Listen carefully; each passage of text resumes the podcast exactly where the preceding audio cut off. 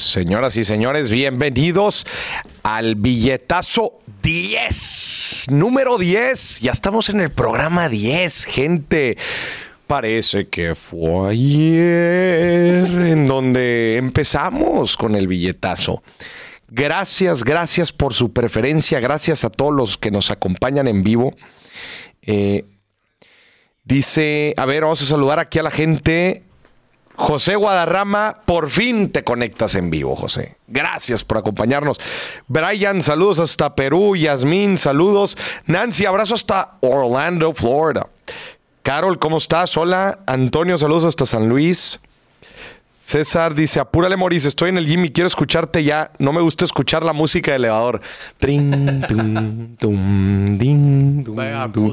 Anaí, también le damos la bienvenida que se conecta por primera vez en vivo. Guadalupe, saludos hasta Tlanepantla. Gente, gracias por acompañarnos. El tema de hoy, it's red hot. Red fucking hot. Porque estamos hablando, vamos a hablar de el proceso, el análisis, lo que tenemos que visualizar al momento de querer comprar una propiedad. Pero antes le damos la bienvenida al señor productor que no ha dejado de reírse. ¿Qué te da tanta risa, señor productor? Es que me da risa que te escuché desde el gimnasio. A mí se me hace que desde antes le salió un TikTok. Recordándole que fuera al gimnasio. A ver, vamos a ver cómo nos va con ese TikTok. Gente, está apareciendo el número en pantalla. A ver, nos pueden poner el número en pantalla, por favor. Porque a lo largo de este programa quiero que usted nos marque. Si usted ya compró una propiedad, que nos platique un poco cómo le fue. Si usted no ha comprado una propiedad, que nos pregunte qué es lo que le gustaría saber del proceso. Aquí se lo voy a platicar.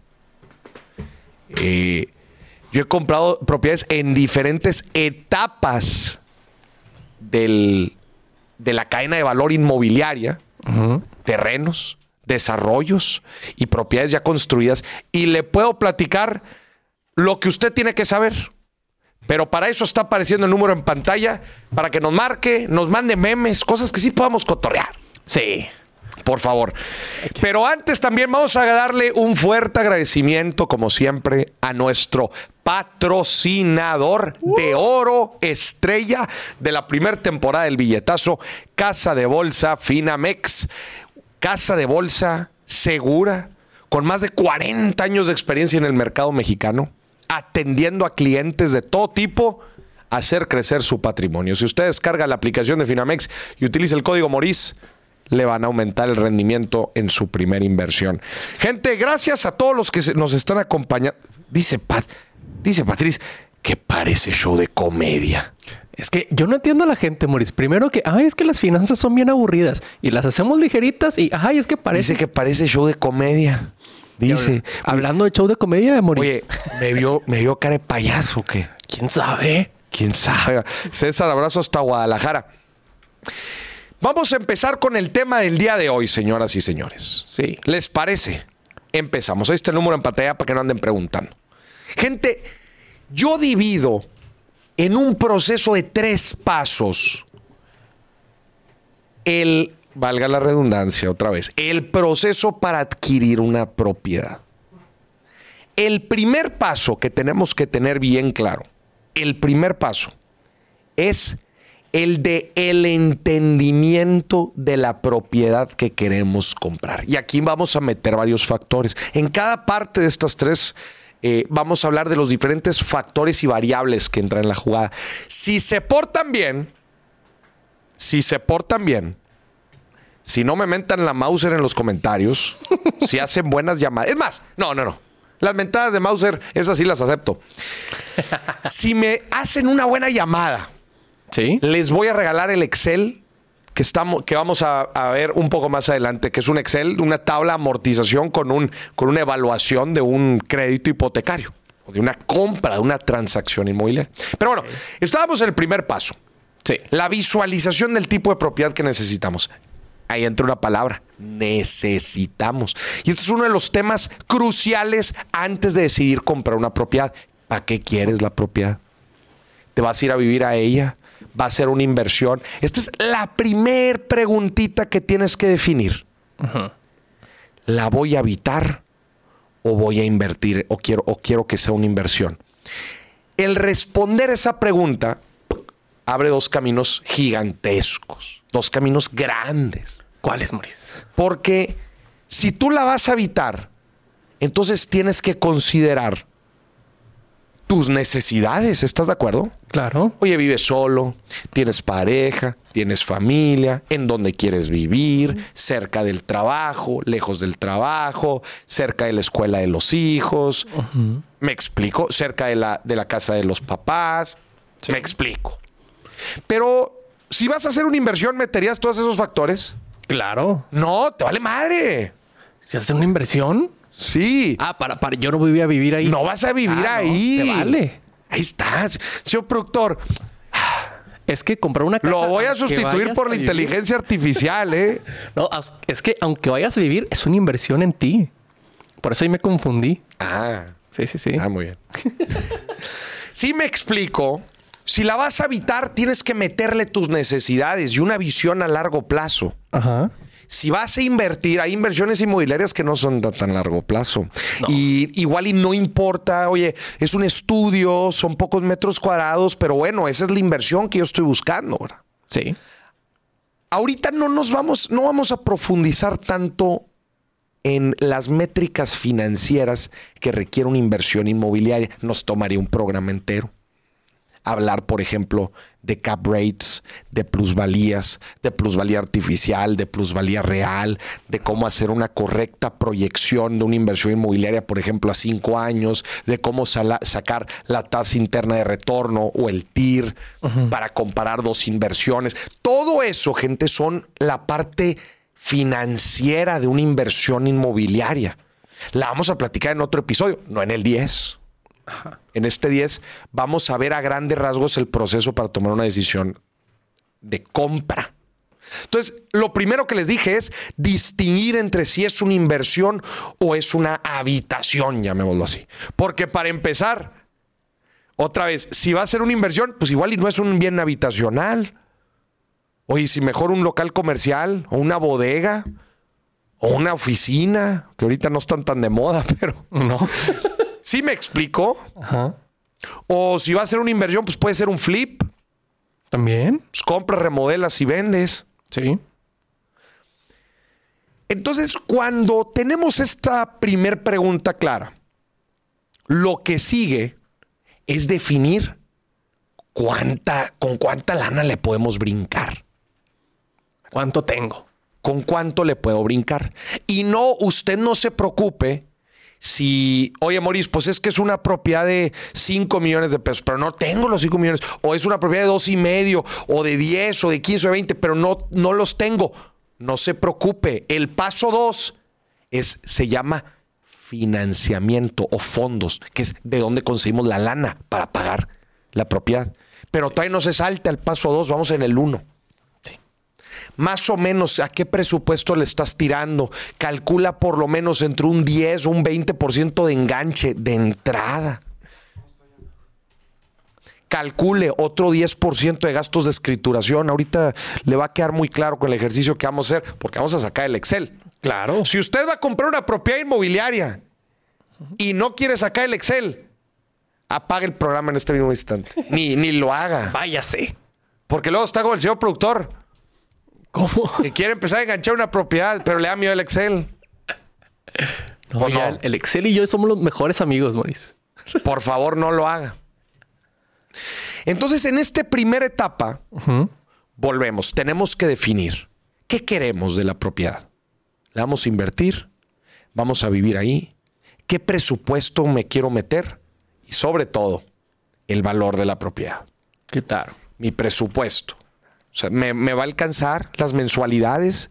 Todo eso vamos a pasar a la parte 2, que es cómo conseguir la lana Sí. para comprar la propiedad. A ver. Esa me interesa. Hay diferentes formas. Obviamente la más sencilla, pues es si tienes el cash. ¿va? Si tienes el dinero, la compra directa, pero podrán, se podrán imaginar que las propiedades, pues normalmente suelen ser de valores difíciles de poder ahorrar de un momento a otro. Entonces hay diferentes formas en que nos podemos apalancar para comprar una propiedad.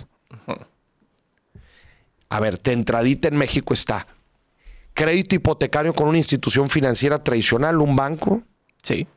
Hay otras instituciones financieras que también prestan, dan créditos hipotecarios que no son necesariamente los bancos. Pueden ser Sofomes. Sí. Está el Infonavit, que también te ayuda con eh, las aportaciones que va haciendo tu patrón para poder aplicar para un crédito hipotecario. Y también hay una última, A ver. que es a través de el desarrollo inmobiliario, que es no comprarte una propiedad indirecto, sino comprar con planes de pago, con un plan de pago. Por ejemplo, y, y ahí es principalmente si han escuchado, por ejemplo, las famosas preventas. Y bueno, aquí no, estoy, no me estoy metiendo al tema de comprar un terreno y construir, o sea, no me estoy metiendo a la parte de construcción, aunque el crédito Infonavit sí te cubre todo. El crédito Infonavit, con el crédito Infonavit tú puedes comprar hasta un terreno, Ajá. hasta remodelar una casa que ya tienes, Sí. hasta comprar una casa. O sea, el crédito Infonavit puede ser todo. Fíjate que yo he escuchado ahí. A ver, es que, a ver, yo, yo te voy a preguntar aquí. A ver, pues no, ni una. Porque yo he visto que Ajá. mucha gente dice, no, yo, es que yo tengo el crédito Infonavit, pero no lo ocupé porque me querían dar una casa en Juárez. Ajá. O sea, en lugar de, de esperar a que me den una casa, yo puedo usarlo para, oye, yo quiero esta casa, ya vi que está en venta, ¿qué onda? Lo quiero usar para esa. Lo único que tienes que revisar es que si te presten lo suficiente como para poder comprar la casa que quieres. Ok. Pero tú puedes utilizar la mezcla entre un crédito Infonavit y un crédito en una en un banco. O sea, mezclar la opción 1 y 3 que les platicaba ahorita. Sí. Hay una forma de hacerlo mezclado. Inclusive, bueno, si tienes pareja, no es tu caso, señor productor, pero puedes inclusive juntar los créditos hipotecarios. Pero sí. me explico, o sea, el Infonavit te vas a quedar con lo que te prestan. De hecho, si usted se mete a la página del Infonavit, había una calculadora abajo, pone rápidamente cuánto gana y puede ver eh, el crédito que le ofrecen. Pero tú puedes hacer una mezcla entre, oye, ¿sabes qué? A ver, lo que tengo en Infonavit, y eso lo puedes usar inclusive de enganche para un crédito en un banco tradicional. Sí. Eso ya depende de lo que tú quieras usar. O esta persona que dice, no, es que yo no quiero la casa de Juárez. Bueno, pero pues igual la casa de Juárez no, pero un terrenito en otro lado sí. O remodelar la que ya tiene, etcétera. Ok. ¿Verdad? O sea, eso, para eso también, para eso también funciona. Eh, entonces, el segundo paso es el financiamiento y les voy a dar aquí unas reglas de dedo importantes que ya las estaba platicando.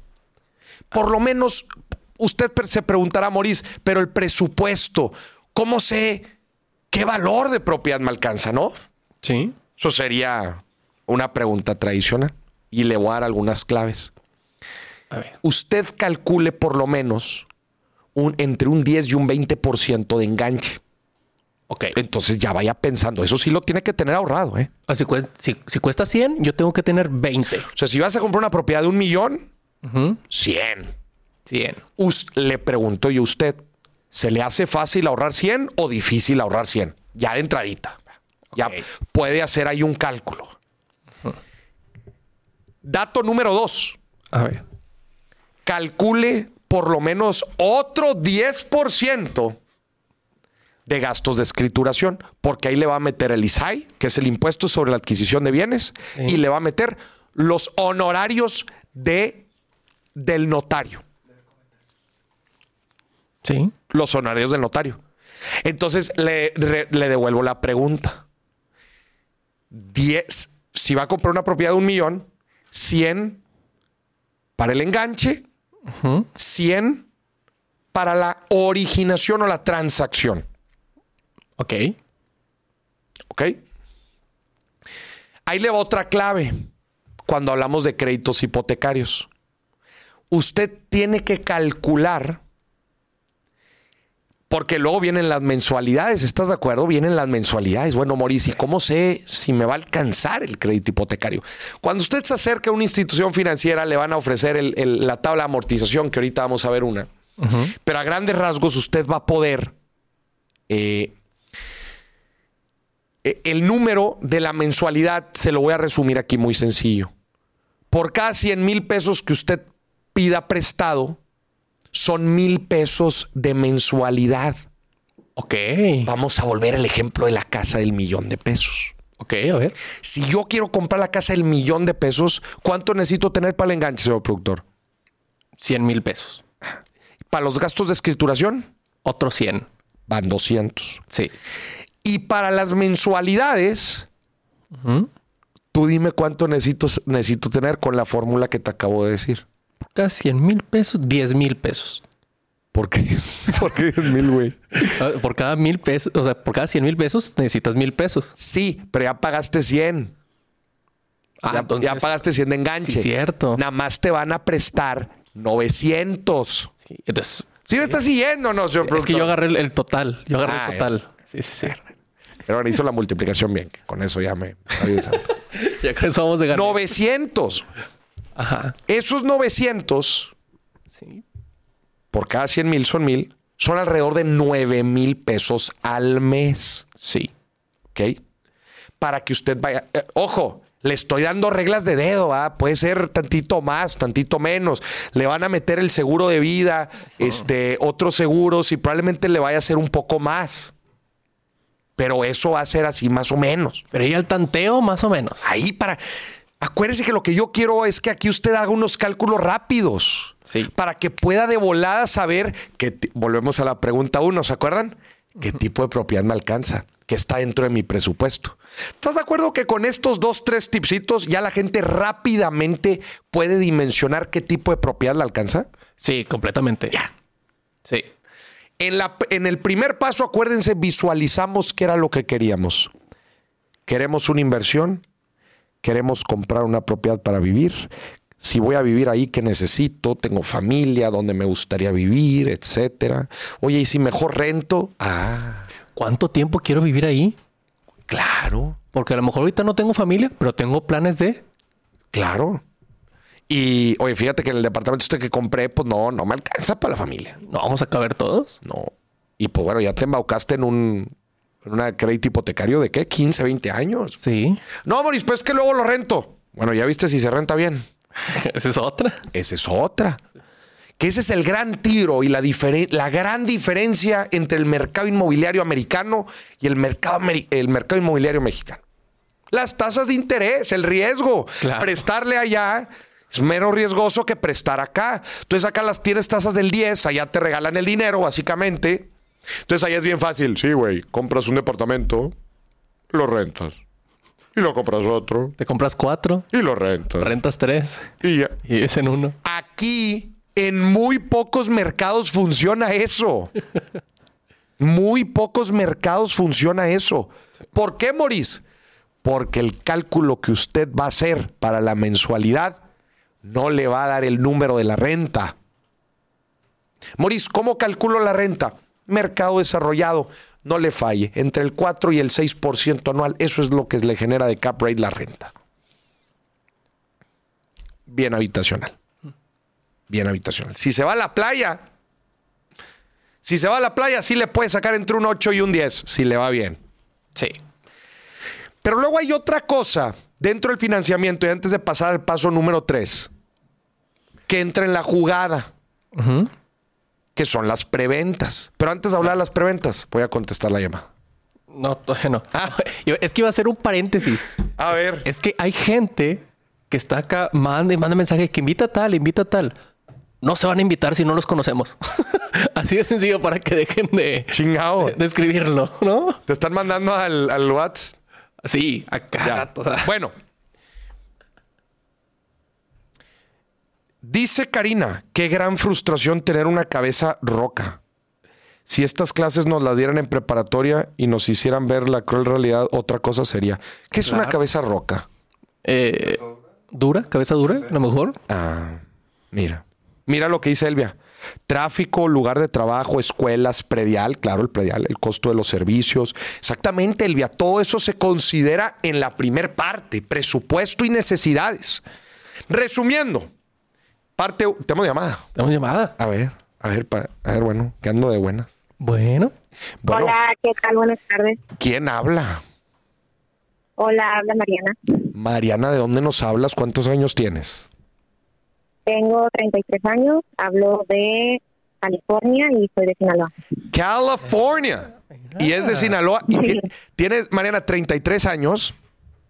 Sí. La edad de Jesucristo. Sí. ¿Casada, soltera? Pues estás de acuerdo que eso es lo que siempre la, tía dice. Sí. Cuando alguien dice, ¿cuántos años tienes? 33. La de Jesucristo. La de Jesucristo. Mariana, platican. a ver, cualquier edad que tuvieras antes de los 33 es la edad de Jesucristo. Porque alguna vez la tuvo. Sí, güey, pero la 33. A ver, Mariana, platícanos, ¿qué tal? Bueno, primeramente quiero felicitarte por tu cumpleaños. Ah, late, pero. Ya te vamos a eh, colgar. Si no me felicitan, colgamos de volada. ¿Por cuánto tiempo te tienen que felicitar? ¿Un mes completo? este, pues principalmente soy soy nueva, sinceramente eh, creo que que ahorita estoy estoy como en un momento que se me está volando la cabeza de tantas cosas que quiero aprender y escuchándote y todas las cosas de, de valor que subes en la cuestión de, de finanzas, sinceramente gracias. Eh, pues nada referente a la cuestión de las casas, eh, acabo de bueno, mi esposo y yo acabamos de comprar acá en California y es una total locura. Oye, es que los, precios. los precios en California es una reverenda locura. Sí. Sí, sí, sí. Y compramos poquito afuera de lo que es el área de la bahía. Nosotros vivíamos en, en San José, California.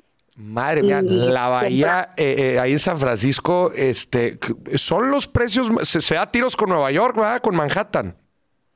Exageradísimo. Bueno, sí son precios, son precios muy altos. Sí. Eh, nos salimos un poquito a, un, a una ciudad, bueno, yo digo es un pueblo grande o una ciudad chica, pero pero eh, nos gusta bastante, pero sí los precios eran un poquito diferentes hablándote de comprar una propiedad acá en 600 mil, en el área de la bahía un poco más chica, un millón doscientos, un millón trescientos de, ah, de dólares. No manches, el doble, mucha el doble. la diferencia. Exactamente. Y a veces en propiedades que, que son más pequeñas. Ya. Oye, y, um, platícame, ¿cómo, hiciste tu proyección financiera al momento de comprar la propiedad? Pues es que creo que mi esposo es muy es muy metódico y eso fue lo que ayudó porque yo sinceramente te puedo decir que hasta hoy que le estoy poniendo un poquito más de atención a la cuestión financiera, creo que era una locura y un desastre. pero sí, él era un poquito más metódico, fuimos ahorrando, eh, ambos, ya teníamos una propiedad allá en, Sinaloa que también surgió unos terrenos. Eh, y cuando éramos novios las compramos y ya ahorita llevamos seis años de casados y acabamos de comprar nuestra primer casa, pero fue buscar ahorrar un tiempo, ver, porque también el interés eh, subía y bajaba y la demanda de las casas, mira, veníamos y mirábamos casas y, y el interés estaba buenísimo, pero las casas se iban súper arriba. Entonces llegó un momento hasta que empezamos a ver que era un punto intermedio donde el interés no era tan loco y las casas también los precios era algo que estaba dentro de nuestro rango y algo dentro ah, de lo que queríamos comprar porque era queríamos comprar para vivienda para nosotros para establecernos ya como familia. Mariana, señoras y señores, Mariana nos acaba de explicar cómo es que impacta la tasa de interés en el mercado inmobiliario. Cuando la inflación se va para arriba y los bancos centrales suben la tasa para luchar contra ella, aumentan la tasa, los créditos se vuelven más caros. Si los créditos se vuelven más caros, la gente ay, ya la piensa dos veces antes de pedir un crédito hipotecario, entonces las compras se frenan. El mercado inmobiliario pierde dinamismo.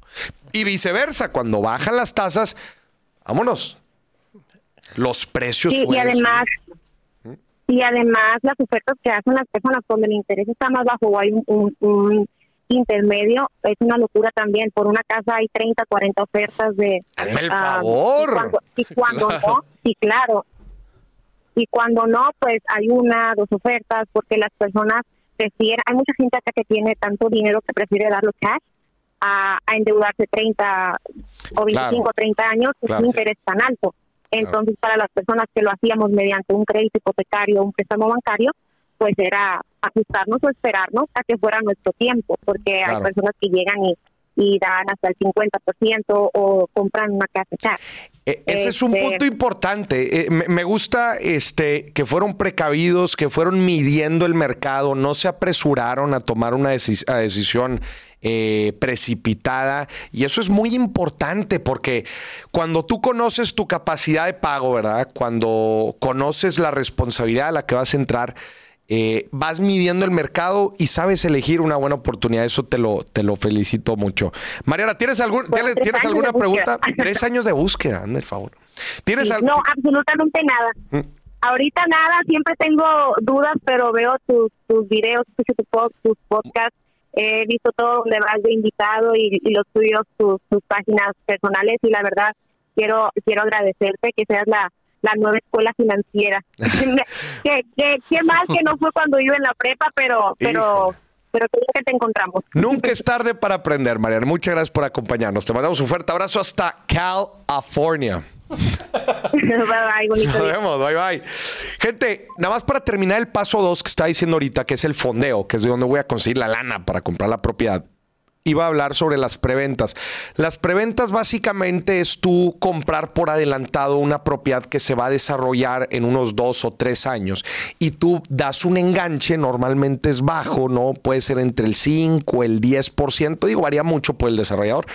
Y después vas pagando, vas haciendo pagos por esos dos o tres años mensuales, periódicos. Y después, hasta eh, los pagos mensuales pueden ser hasta el 20% de la propiedad, del, valor de la propiedad. Entonces, si ya diste un 10 y luego diste 20%, ya diste 30 en total. Sí. Ya te queda un 70. Ese 70 ya puedes ahora sí, al escriturar, sacar un crédito hipotecario. Pero ya le metiste guamazos. Ya, ya es menos el precio. Ya es menos. Ahora imagínate que diste el 20% de enganche y te zumbaste en mensualidades sin intereses. Ah, bueno, pues ahí eh, digo, sino eh, sin intereses artificiales, porque el desarrollador, claro. que te los cobra. Pero si a dos o tres años te avientas el 30% del valor de la propiedad, por ejemplo, pues ya te sumaste el 50%, ya nada más escrituras el, eh, con crédito el 50%. Entonces, es una forma de em, amortiguar un poco los pagos para adquirir, para adquirir una propiedad. Entonces, resumiendo hasta ahorita, paso número uno, necesidades y presupuesto. Sí. Paso número dos, fondeo. ¿De dónde voy a sacar la lana? Y el paso número tres, acercarse a la gente correcta. Claro. En Estados Unidos, en México, hay plataformas que nos ayudan a entender un poco el mercado, a cuánto se está rentando, a cuánto se está vendiendo, venta por metro, eh, precio por metro cuadrado, amenidades, características, platica con brokers inmobiliarios, obviamente, brokers inmobiliarios de confianza, están asociados a la AMPI, que es la Asociación Mexicana de Profesionarios, eh, de Profesionales Inmobiliarios, todavía mejor porque es como un gremio de brokers. Me ha tocado dar varias conferencias con, estos grupos de AMPI. Tienen sus capítulos por cada ciudad. Acérquese, no se vaya a Facebook Marketplace. Luego lo van a estafar como al productor. Lo van a estafar. No se vaya a Facebook Marketplace. En México, se las voy a decir. Ahí les va. Inmuebles 24. Bien. La Moody. Viva Anuncios. Bien. La House. Bien. Ahí está. Aquí preguntan de que, bueno, dos comentarios. Primero, Saraí, saludos desde España, tío. Saludos, Saraí. Me encanta que el programa ya es bien internacional. Se ve en España también. Sí. Me encanta. La gente español. Especialmente a Saraí. Y que si es mejor comprar o rentar. Esa es una gran pregunta. ¿Ya quieren que me meta eso? No, la vamos a contestar más adelante. La vamos a contestar más adelante. Se enoja si nos adelantamos, Alan. Alan se enoja. El, señor productor número dos es, es, es este protocolario. Gente, ya, ya sé que ya hicieron mucho esa pregunta aquí en los comentarios. Sí, la vamos a contestar. Sí, la vamos a contestar. Pero quédese hasta el final del programa. Hasta el final del programa. Es más, Le voy a decir algo. Yo que usted me voy quedando hasta los finales de los programas porque vamos a empezar a rifar cosas. Sí. Vamos a empezar a rifar cosas. Sí, sí. Todavía no le decimos qué. Pero todavía no les vamos a decir qué, pero para que Pero- estén pendientes. Igual y un crucerito. Sí. Ahí nada más. Mira, ya que estamos en los anuncios, gente, 13 de abril, billetazo. Gente, paréntesis. El 13 de abril tenemos el cierre de la primera temporada del billetazo. 13 de abril. Aquí en Monterrey, Nuevo León. Tierra de Tesla. Tierra del señor Musk. Vamos a tener el evento de cierre. Acuérdense que todas las temporadas terminan con un evento presencial y usted puede ser parte. Es el 13 de abril. 13 de abril. ¿Dónde pueden encontrar los boletos, señor productor? Los boletos van a estar próximamente en morisdieck.com. Próximamente los boletos disponibles en morisdieck.com. Son boletos muy pequeños. Es un auditorio Sí. muy bonito, pero pequeño. Sí, los, para que los vayan boletos reservando. son chiquitos, pero también hay pocos asientos. Para que nos acompañe y vea una experiencia completamente nueva del billetazo en vivo. Eh, ¿Qué van a rifar? Dice Elvia. No, después te decimos. Bueno, recapitulando. Paso número uno. ¿Qué necesito? ¿Cuánto me alcanza? ¿Cuánto es mi capacidad de ahorro? ¿Y cuánto es mi capacidad de pago mensual? sí. Le voy a repetir las reglas de dedo. 10% de enganche. 10% de gastos de escritura. Mi- mil pesos por cada 100 mil pesos que me prestan. Mil pesos de mensualidad por cada 100 mil pesos que me prestan. Sí. Si le van a prestar 2 millones de pesos, usted va a tener una mensualidad alrededor de 20 mil pesos. Si le van a prestar 10 millones de pesos, usted va a tener una mensualidad aproximada de 100 mil pesos. Y haga la mate, haga la mate. ¿Cómo que mi libro está agotado en Amazon? Ahora sí ya me, ahora sí ya me enojé. A ver. No debería, ¿eh? ¿Cómo que mi libro está, agotado en Amazon? No debería. Déjame checo eso. A ver, eso, ahora sí, que- ahora sí que. Va- va a Interrumpimos la nuestra transmisión. y no, se va a escuchar de fondo el güey. Mira, hijo de tu pinche. No, sí está, sí está, sí. Yo lo, yo lo agregué al carrito. Así, mira. Sí está, no, no andan inventando. Mira, y entrega rapidísima. Y entrega Lo rapidísimo. pido hoy y me llega el sábado. ¿Está bien? Sin, ¿por qué no hablamos en dólares? Porque la regla de dedo de los mil pesos al- a los cien mil pesos prestados están hechos a, a las tasas normalmente que se maneja- manejan aquí en México, que, son, que es el 10%. Si en tu país se manejan tasas de alrededor del 10% en créditos hipotecarios, puedes usar la misma regla con cualquier número que se te antoje. Sí. Con, perdón, con cualquier moneda. Pero aquí lo importante Dice Andrés Lawson, 10% de escritura que abarca. Ya les había Es más, Andrés, te lo voy a contestar en un Excel. Pero antes, mi minuto Finamex. Qué buenos somos para meter promos, ¿eh? Pum, qué bueno. Gente, el día de hoy en el minuto Finamex les quiero decir o quiero revelar con ustedes. Quiero identificar si usted es una persona que se aleja de las inversiones, que esas de cuenta así que las inversiones y usted son como el agua y el aceite. Actitudes o, hab- o- o hábitos que hacemos que nos alejan de invertir nuestro dinero. Vamos a ver, uno por uno. A ver si tienes inverfobia, te pregunto yo. A ver. Si gastas, a ver, señor productor, usted tiene que responder si tiene, si usted sufre de inverfobia. A ver, a ver. Yo. Si gastas más de lo que ganas, o mejor dicho, si gastas el dinero antes de ganarlo, También. Tienes inverfobia. ¿Usted tiene inverfobia, señor productor? No. Usted escribe en los comentarios inverfobia. Si usted se gasta el dinero antes de ganarlo. Si usted gasta más de lo que gana. Y, y todos sus primos. De esos que dicen de que, ah, mañana me cae la quincena, me voy a comprar tal Ni cosa. madres, porque ya te compraste todo. Nada. Si usted es fanático de traerse el dinero del futuro al presente, escriba inverfobia en los comentarios. Hoy dice Ricardo, yo también quiero comprar casa en Santa Catarina. Ya salieron los vivos. Ya salieron los vivos. Ya será. Oye, dice Elvia, ¿a cuánto llegará una casa en Santa Catarina con la llegada de Tesla? Híjole. Qué bonito es tener un departamento en Santa Catarina. Sí. sí. Inverfobia. A ver, nadie ha escrito inverfobia. ¿Será que no tenemos inverfobios? Inverfóbicos. Vamos a la segunda. Si, uh, si vives del tarjetazo, usted, escúcheme bien, tiene inverfobia. Usted tiene inverfobia. Oye, quiero agradecerle a Universo Relojero que acaba de donar. Saludos a los dos. Tus libros se pueden comprar en Amazon USA. Creo que ya estoy en el momento de leerlos. Ya tengo tres inversiones, pero quiero más. Perfecto. Pero- no, no, no, pero no sé si está preguntando o diciendo. Me voy a meter a Amazon USA. A ver, aquí estoy. Ya salieron varios aquí. Inverfobia. Nada más está el audiolibro, hombre. Está el audiolibro. Gente, eh, estamos por reconfigurar todo el tema de los libros. Ahorita ya con la entrada del nuevo libro también. Vamos a reconfigurar un poco toda la estrategia editorial.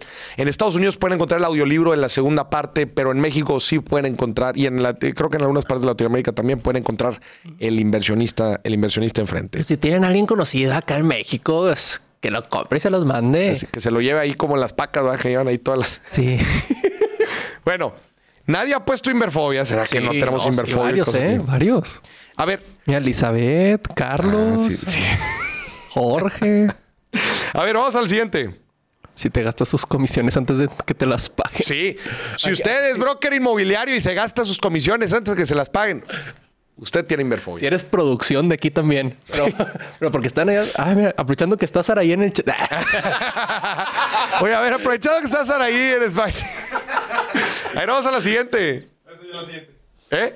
Esa es la siguiente. Si ya debes tu aguinaldo, tienes inverfobia. Madres. Si tienes atoradas las comisiones en Facebook, tienes inverfobia. Sí, el aguinaldo. Imagínate ya de ver el aguinaldo en marzo, Moris. No, estás en el hoyo. Sí, estás bien Chingado, mal. güey. Y, y luego volvemos.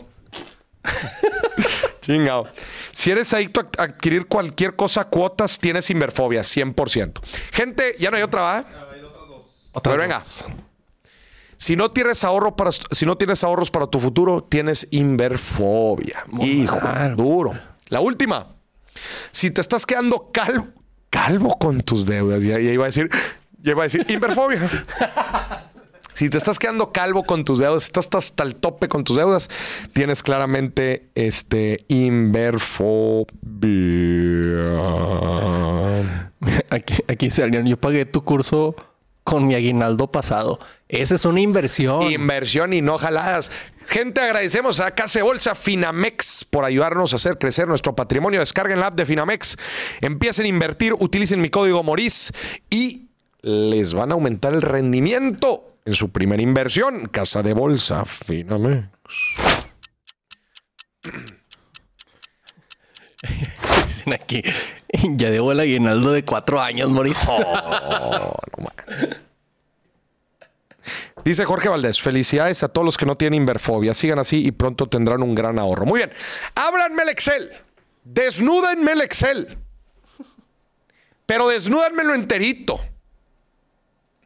Si usted tenía dudas, sospechas, pero no dudas, no. De cómo se ve una proyección de una transacción inmobiliaria, se ve justamente así. Si compras carro nuevo cada dos años, es inverfobia, 100%. Mira, ahí te va. Que sin- con razón mi marido me mandó a ver todo en vivo. Ahí te va el billetazo. Tómala. Oye, ahí te va. Gente, síganme, síganme en este Excel. A ver. Los, los datos azules son los datos que nosotros escribimos. Los negros, usted no escriba nada. O sea, en pocas palabras, los negros están formulados. Eso se puede malinterpretar. Lo azul son los datos duros que nosotros escribimos. Entonces, por ejemplo, síganme en este ejercicio, por favor. Tenemos una, una propiedad de un valor de 3 millones 500 mil pesos o dólares, lo que usted quiera. Y luego tenemos gastos notariales del 6%. Usted lo, usted lo puede cambiar.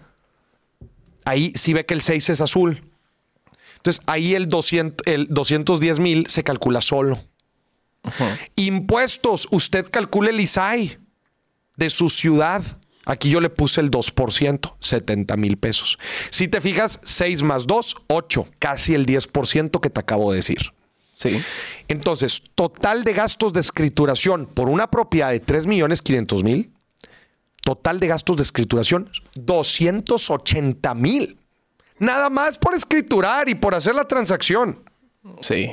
Dice Álvaro, los negros son los duros. No, hombre, ya empezaron. Sí, sí, sí, sí. Luego, valor de la propiedad más gastos de escritura, 3 millones 780 mil. Sí. Porque luego la gente dice, ah, 3 millones y medio, ya me alcanza. Espérate, falta. Te falta, papi. Y entonces ahí viene lo interesante, el enganche. Si ven la tabla de abajo, calculadora de enganche, esa inmediatamente te calcula cuánto es el enganche del 10, del 20, del 30, 40 o el 50%. Pero aquí estamos considerando que vas a pagar también los gastos de escrituración con el crédito. Ok. Entonces dale para arriba. Entonces ahí, de enganche, si damos el 10% de los 3 millones 780, estaríamos pagando un enganche de 378 mil. Ya con, gente, ya con escritura incluida. Ya con escritura incluida. Dice Universo Relojero que vuelve a donar diciendo, mercado de Estados Unidos el libro, están perdiendo dinero. Claro que le vamos a hacer llegar tu queja a Penguin Land Random House y le vamos a decir cómo estamos perdiendo dinero. Chingao. No, no voy a decir nada porque... ¿Por qué, güey? No, decir, decir, ya se los hemos dicho. no, estamos en eso, estamos en eso, universo relojero. Eh, entonces, tú necesitas un enganche de 378 mil, que es el equivalente al 10% del valor de la propiedad más los gastos de escrituración. Entonces, vamos a pagar los, los, gastos de escritura también con el dinero de la hipoteca. ¿okay? Entonces, vamos a pedir un crédito hipotecario de 3 millones 402 mil. Sí me están siguiendo, ¿verdad? Que es el monto de arriba menos el enganche azul. ¿Verdad? Sí. Ok. Dice Andrés, 6% de honorarios notariales es altísimo. Póngale que usted quiera, pero, pero ese no es, un, no es una locura. ¿eh? Eh, Después tenemos, y acuérdense, esto es una proyección. En una proyección quieres poner datos pesimistas. Sí. Si sale mejor, si consigues un notario mejor, ya eso es otra cosa. ¿okay? es ganancia. es ganancia. Bueno, luego, la tasa de interés anual, que yo les recomiendo que la dejen en 10%.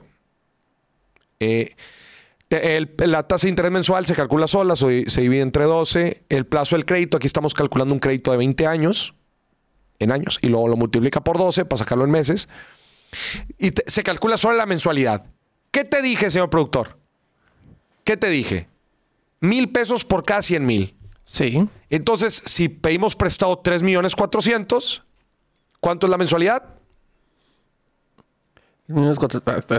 3 millones 400, si pedimos prestado 3 millones 400, nos debe, bajo la regla de Morís, son 34 mil pesos de mensualidad. Pero aquí nos da el cálculo 32. ¿Por qué dio menos, Moris? Porque falta sumarle los seguros. Aquí no se los sumé. Claro. Ok. Eh, ingresos a comprobar. Sí. 80. Ahí está abajo. Que es el 30% de tu ingreso. No, 40. El, banco lo calcula en el 40. o sea, esos 32 tienen que ser el 40% de tu ingreso. Neto. Neto, flujo en tu cuenta. Dale a la derecha. Esto, señoras y señores, es el amo y señor de todo crédito hipotecario, la tabla de amortización. Esta tabla de amortización muestra los saldos, los saldos insolutos, los intereses que estás pagando, los abonos a capital, las mensualidades y si es que estás dando adelantos. ¿Ya vio? Ahí está. Señoras y señores, así se analiza una proyección financiera para hacer una compra de una propiedad. Vámonos a las reacciones. Por lo pronto vayan poniendo sus preguntas aquí en el chat. Dice Ricardo, faltan seguros y gastos de administración del crédito. Es correcto. Esto es un ejercicio eh, personal, como referencia. Pero le va a enseñar a usted a leer una tabla de amortización. Muy bien, vamos a las reacciones.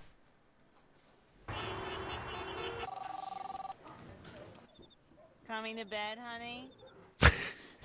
Otra vez, güey.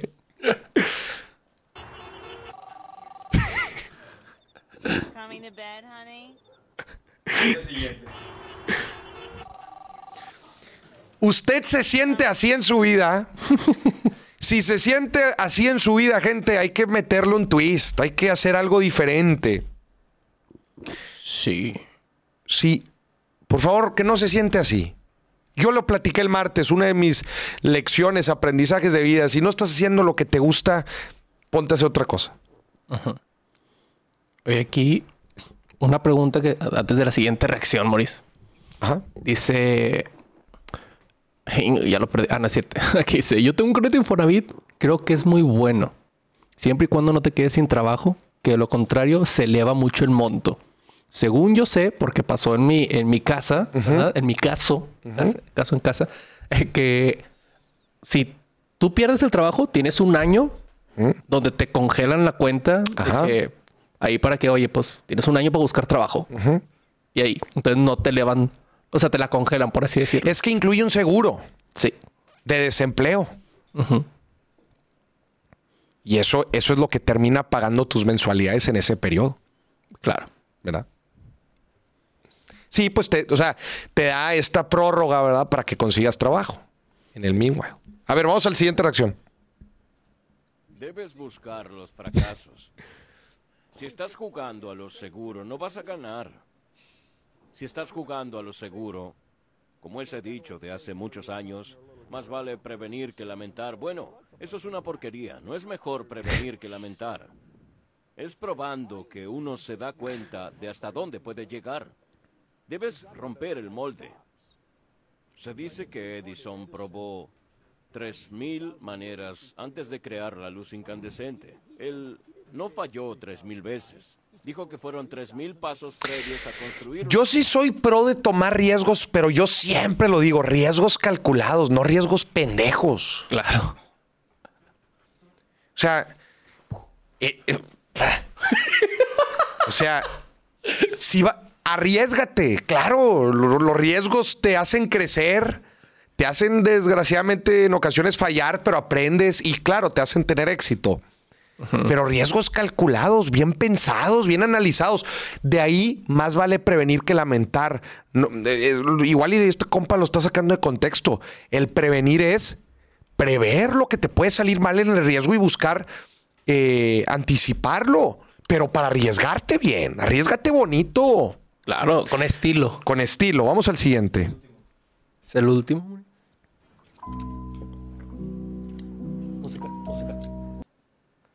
Ay.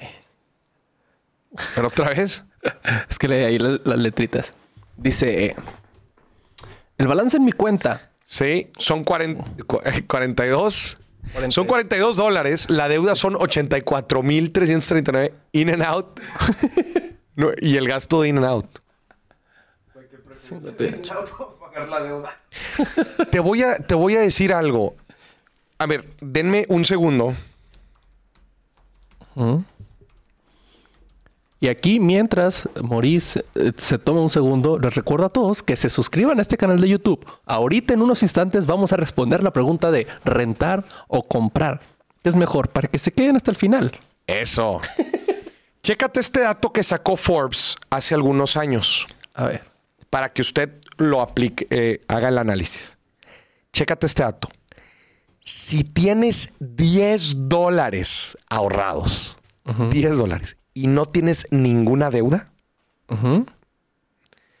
eres más rico que el 15% de los americanos. No. 10 dólares y ninguna deuda. Eres más rico que el 15% de los americanos. Esto es algo que sacó Forbes este, hace algunos años. Es que sí, es que sí tiene mucho sentido, Y Mauricio. es que en Estados Unidos la verdad es que el adquirir deuda es, es, es, es normal. O sea, toda la gente vive con deuda básicamente. Y aquí también, Mauricio. Y aquí también el problema es que ya la deuda es gratis. ¿verdad? Aquí la deuda, digo, no gratis, pero es muy barata y aquí la deuda es carísima y aún así viven con ella. Carísima. Vámonos a los min tweets, a las preguntas calientes porque sé que hay algunas buenas. Vamos. Dice Sammy, ¿es mejor comprar o rentar? Gente, esta es una gran pregunta. Les voy a decir algo, yo no estoy en contra de rentar y les voy a decir por qué. Existe esta creencia de que si rentas estás prácticamente tirando el dinero a la basura. Pero te voy a decir, ¿por qué? Porque bueno, estás prácticamente pagando renta, no estás, ah, no estás pagando un crédito hipotecario, no estás abonando a capital de algo tuyo.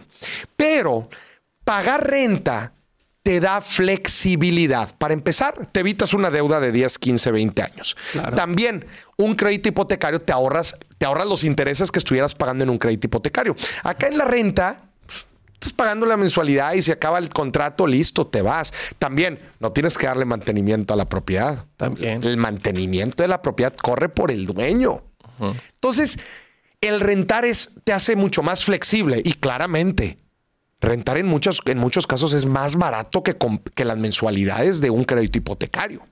Entonces, si ya vimos que el rentar te hace ser más flexible, te da libertad, el chiste es que el que esté rentando, por otro lado, esté invirtiendo. Y ahí estás compensando. La otra persona sí está aportando para una propiedad, pero está pagando intereses. Tú sí estás pagando renta, pero también estás invirtiendo. ¿Sí te fijas? Sí. Los dos pagan una cosa mal y una cosa bien. Ahí está el truco de la gente que renta. Tiene que estar invirtiendo a la vez. Y bueno, la persona que adquiere, que compra, ya vimos los pros y cons. Estás pagando intereses. Es, una, es un compromiso de 10, 15, 20 años. Eh, hay que mantener la propiedad y no es tan flexible. ¿va? Tienes ahí la responsabilidad. Claro. Entonces, respuesta es mejor comprar o rentar. Uy, como nos encanta responder. Depende. Depende. No, a ver, si estás en un momento de vida en donde no tienes muchas cosas seguros, este, eh, no sé si quieres vivir en esa ciudad, estás cambiando de trabajo, no tienes responsabilidades, ah, pues quizás, quizás eh, sea buena opción eh, rentar. Si ya quieres formar una familia, quieres asentarte, ya sabes dónde te gustaría vivir, etcétera, pues puede ser buena opción también comprar. Muy bien. Dice Alba, el secreto es vivir con tus papás hasta los 50. Me cae bien. Ok. Venga, vamos a la siguiente pregunta Siguiente. caliente. Kevin CERN, las propiedades aumentarán con la llegada de Tesla a Monterrey. Que se dejen caer los terrenos en Santa Catarina. No, te voy a decir algo. A ver. ¿Sabes una ciudad que se va a beneficiar mucho de la llegada de Tesla y no es Monterrey ni Santa Catarina? ¿Cuál? Saltillo, Coahuila. Claro. La planta de Tesla la van a poner ¡puc! entre, Monte- entre Santa Catarina y Saltillo, Coahuila. Esa carretera son 40 minutos. O sea, de Santa Catarina a Tesla vas a hacer 20 y de Tesla a, a Saltillo vas a hacer 20. La diferencia entre la vida entre Santa Catarina y Saltillo es casi 2 a 1. Saltillo se va a desarrollar mucho. Otras partes de Santa Catarina también que todavía no se han desarrollado se van a desarrollar. García inclusive se va a desarrollar también. Y bueno, desde luego que Santa Catarina también. O sea, eh, San, San Pedro y Monterrey también. Claro. Pero todo en general y no nada más van a subir precio. Sí, este, probablemente vayan a subir precio las rentas, pero también va a traer mucha construcción. ¿Sabes por qué? Porque no hay ni siquiera inventario. Claro. Sí, sí, sí. No hay inventario. Van a ponerse a construir a lo güey. Eh, ¿Crees que, que ahora sí ya se decidan a convertir esas oficinas, edificios de oficinas que no se están ocupando en departamentos? Yo creo que sí. Yo creo Ya. que muchas oficinas van a decir, carnales, este, pues no se van a llenar. Mejor vayamos a vender estas torres de, como torres de apartamentos. Muy bien. Vamos a la siguiente pregunta. ¿Cuál es la mejor edad para comprar mi primera casa? Esta es una gran pregunta y desgraciadamente varía muchísimo por la carrera profesional que cada quien va tomando. Eh, eh, no sé, yo conozco gente que inclusive toda su vida se la ha pasado rentando. Ajá. Y tú dirás, qué tonto. No, tienen un gran patrimonio, pero simplemente no les gusta comprar para vivir. Y tienen muchas propiedades, ¿eh? pero no viven. Claro. No viven en ellas. Entonces, eh, yo diría que conforme vayas, como la pirámide de Maslow, vas cubriendo tus necesidades básicas, pagas tu, tienes listo tu ahorro de emergencia, te empieza a salir una lanita, te está yendo bien en el trabajo, eh, tienes una buena proyección, estás teniendo una lanita, vela ahorrando. O vete comprando una preventita. O vete, eh, o vete ahorrando para poder dar el enganche. Poco a poco. Yo digo que la madurez en tu trabajo y la madurez de tus finanzas personales son los indicadores más importantes que a ti te deben de decir cuándo es el momento ideal para comprar una propiedad. Claro. Si Claro. estudiaste comunicación a los 50. Si estudiaste comunicación, te la vas a pasar rentando toda tu vida. no te creas. Está con todo el productor, dicen, el producer. Gente, se nos acabó el programa. Ah. Suscríbanse, denle like. Si les gustó este contenido, gente, si les aportó valor, todo lo que platicamos aquí, de todo lo que tienes que considerar al momento de comprar una propiedad, les voy a pedir un favor, denle like. Ahí abajito del video, viene una manita, denle like. Se los agradeceríamos para poder llegar cada vez a más y más personas con mensajes de educación financiera. Muchísimas gracias por acompañarnos. Acuérdense, todos los martes y jueves tenemos el billetazo en vivo. 6 de la tarde, tiempo del centro de México, 6 de la tarde. Estamos hablando de muchos temas, es muy pero muy variado. El día de hoy toca un tema bien pero bien interesante, comprando nuestra primera propiedad. Pero cada día tenemos un programa diferente y nos encanta escucharlos a ustedes, ver sus comentarios. Gracias en verdad a todos los que nos acompañan. Este, en, todas, en todas estas transmisiones. Denle like, suscríbase. Si usted no se ha suscrito a su- al canal, denle ahí, suscribir, denle clic a la campanita para que les lleguen todas las notificaciones. Gente, también que no se les olvide, escuchen el podcast Dimes y Billetes. Y bueno, el billetazo también se transmite en Dimes y Billetes en todas las plataformas de audio, Amazon Music, Spotify. Eh, el episodio de esta semana estuvo bien interesante. Viajes para luna de miel. Y cómo no morir en, en el intento financiero. Chingao. Listo, nos vamos. Gracias, Casa de Bolsa Finamex, por hacer esto posible. Nos vemos hasta el próximo martes. Bonito, bonita noche de jueves, bonito fin de semana.